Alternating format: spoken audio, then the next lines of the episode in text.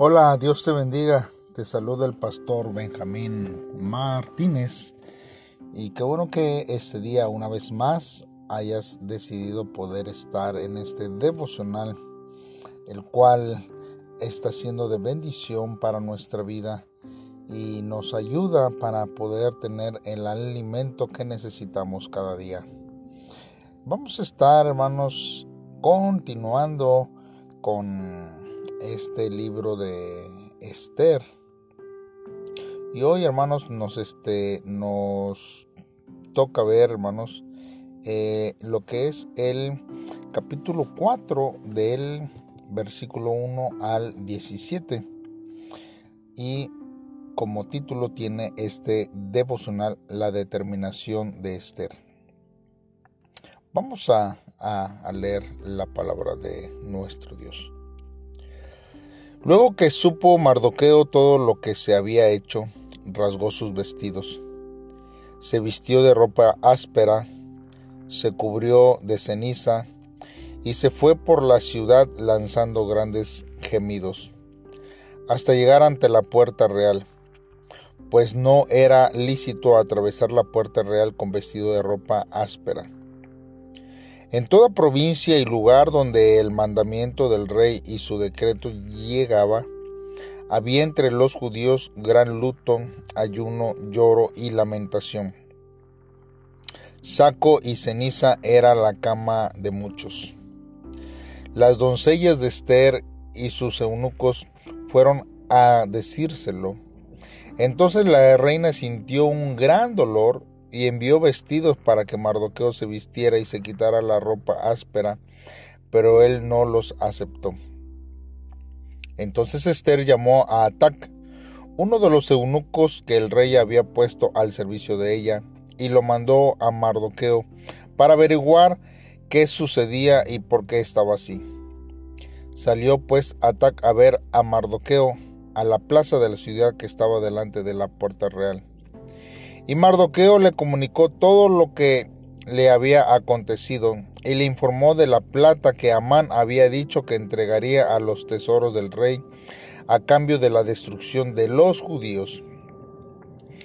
Le dio también la copia del decreto que había sido publicado en Susa para que fuera exterminados, a fin de que la, la mostrara a Esther se lo informara y le encargara que fuera ante el rey a suplicarle y a interceder delante de él por su pueblo.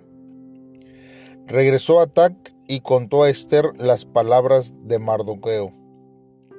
Entonces Esther ordenó a Atac que dijera a Mardoqueo: Todos los siervos del rey y el pueblo de las provincias del rey saben que hay una ley con que condena a muerte a cualquier hombre o mujer que entre, sin haber sido llamado, al patio interior para ver al rey, salvo aquel a quien el rey, extendiendo el decreto de oro, le perdone la vida. Y yo no he sido llamada para ver al rey estos treinta días.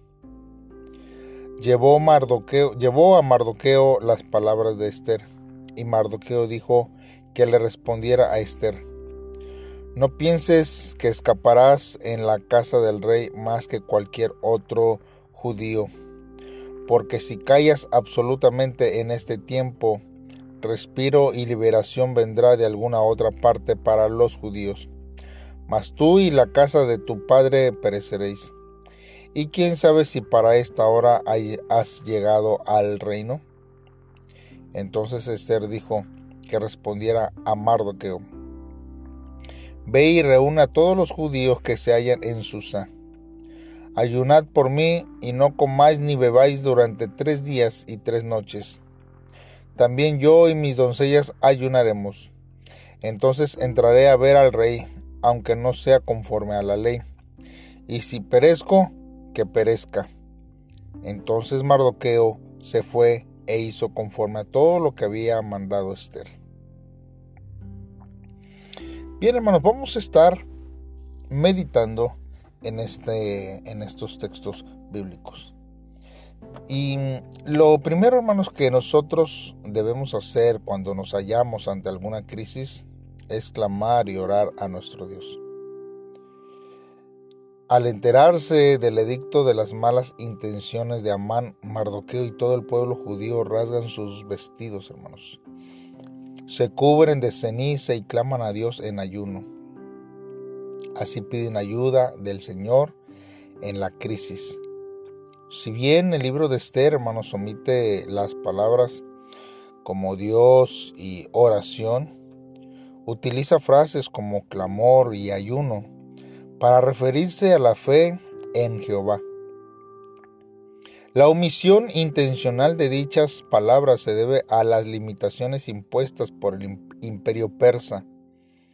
Ciertamente Esther es un libro que fue escrito para ser leído por los judíos como la historia de Dios y por los persas como la biografía de una gran reina. También, hermanos, es difícil decidir hacer algo cuando puedes perder la vida por ello. Por eso es que Esther niega la primera petición de interceder por los judíos delante del rey.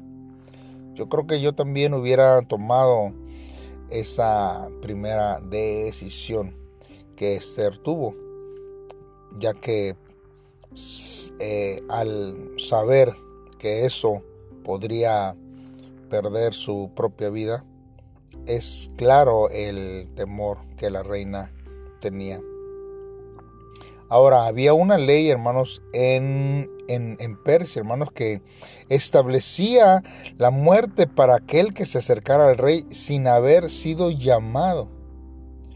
Pero Mardoqueo insiste a Esther diciendo que quién sabe, que, quién, sabe si para esa hora ha llegado al reino eh, Esther. Y Mardoqueo esperaba que Esther interviniera a favor de los judíos. Entonces, hermanos, la reina toma la determinación de comparecer ante el rey, aunque parezca por ello. Hermanos, Además, hermanos, pide a, Mardoqueo y al pueblo judío en Susa que ayunen por ella durante tres días. El ayuno es una forma de oración para los judíos para solicitar la ayuda de Dios ante alguna calamidad. Esther arriesga su vida, hermanos, por su pueblo, confiando en la ayuda oportuna de Dios, sabiendo que Dios, hermanos, va a interceder y va a obrar de una manera especial a favor del el pueblo de Israel. La mejor manera, hermanos, de sentir una intervención de parte de Dios es nosotros poder acercarnos a Él y confesarle honestamente nuestra debilidad y poder, hermanos, entregarles todo el control de nuestra vida por completo. Pero esto no es fácil, ya que ante un problema, una dificultad, una adversidad, nosotros miramos al mundo y dejamos que se adueñe de nuestra alma debido a que estamos nosotros demasiado acostumbrados a los valores que actualmente en él hay. Mas sin embargo, hermanos, Dios nos pide que nosotros tengamos cuidado con, con esto. Cuando más grande, hermanos, sea nuestro egoísmo, menos escucharemos la voz de Dios y comenzará a incomodarnos su intervención, su manera de hacer las cosas. No estaremos de acuerdo muchas veces con Dios, aunque nosotros predicamos y profesamos que Él tiene la mejor solución para nuestra vida. La oración de intercesión, hermanos, comienza cuando dejamos de lado nuestro egoísmo y compartimos nuestros motivos de oración.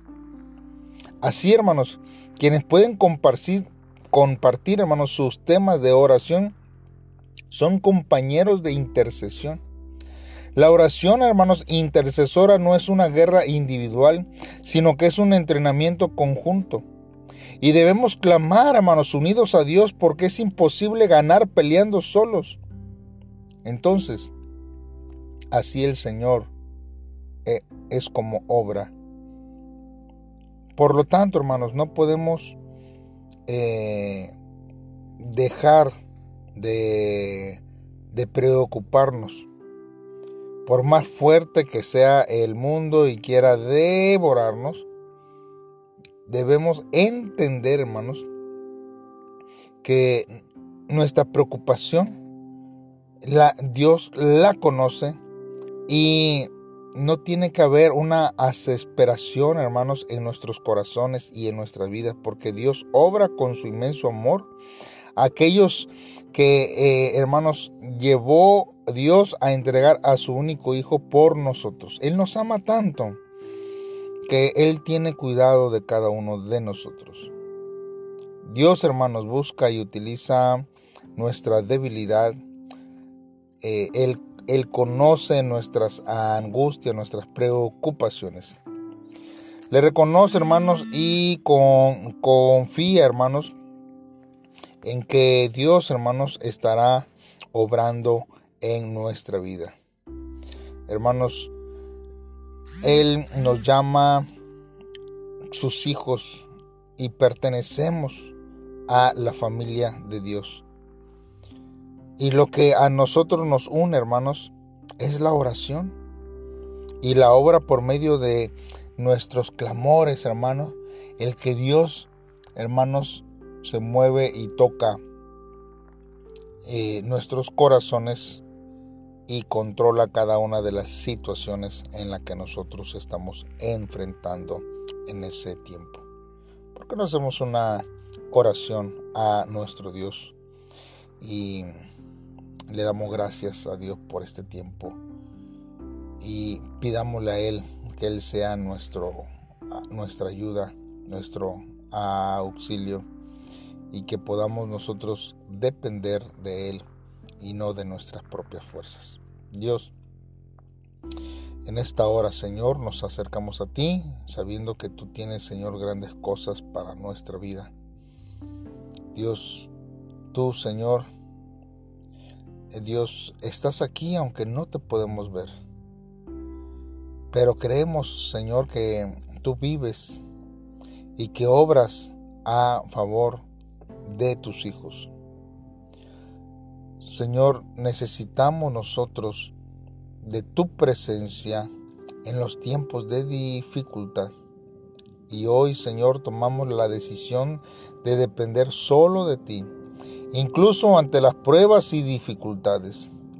Dios, nos postramos ante tu presencia, recordamos que tú reinas con soberanía en las naciones y en nuestra vida. Ayúdanos, Señor, a superar las dificultades, las ansiedades, Dios, los problemas, las angustias, todo aquello que afecta nuestra vida. Solo a ti, Señor, podemos acudir y humillarnos, Señor, con arrepentimiento y con la determinación de obedecerte en cada una de las áreas que tú nos brindes en este día. Gracias Dios por tu amor, por tus cuidados, por dar a tu único Hijo, Dios, para morir en la cruz y que hoy nosotros podamos vivir una vida segura en ti, Señor, porque tú sabes lo mejor para nosotros. Gracias Dios, en el nombre de Cristo Jesús. Amén. Bien hermanos, pues así terminamos este tiempo de meditación, de devocional hermanos. Y comparta este devocional con sus amigos, con familiares. Y el día de mañana estamos en, en otro devocional. Dios bendiga tu vida.